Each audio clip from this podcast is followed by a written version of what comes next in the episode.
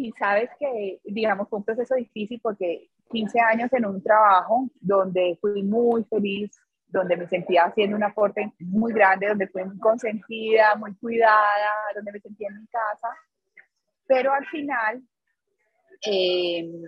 no, no fue fácil, pues, porque había que hacer muchos temas en juego, pero al final eh, sentía que era una gran oportunidad también como de, de servir, de ampliar las conversaciones, de hacer un aporte. Y bueno, todo se fue dando perfecto. Yo les tengo que decir que eso fue como, no sé, como dicen a veces, lo que es para uno, porque una entrevista y la pasé, las pruebas, yo salí de esas pruebas y yo dije, no, aquí ya no me preocupa ni siquiera no quedar en el proceso,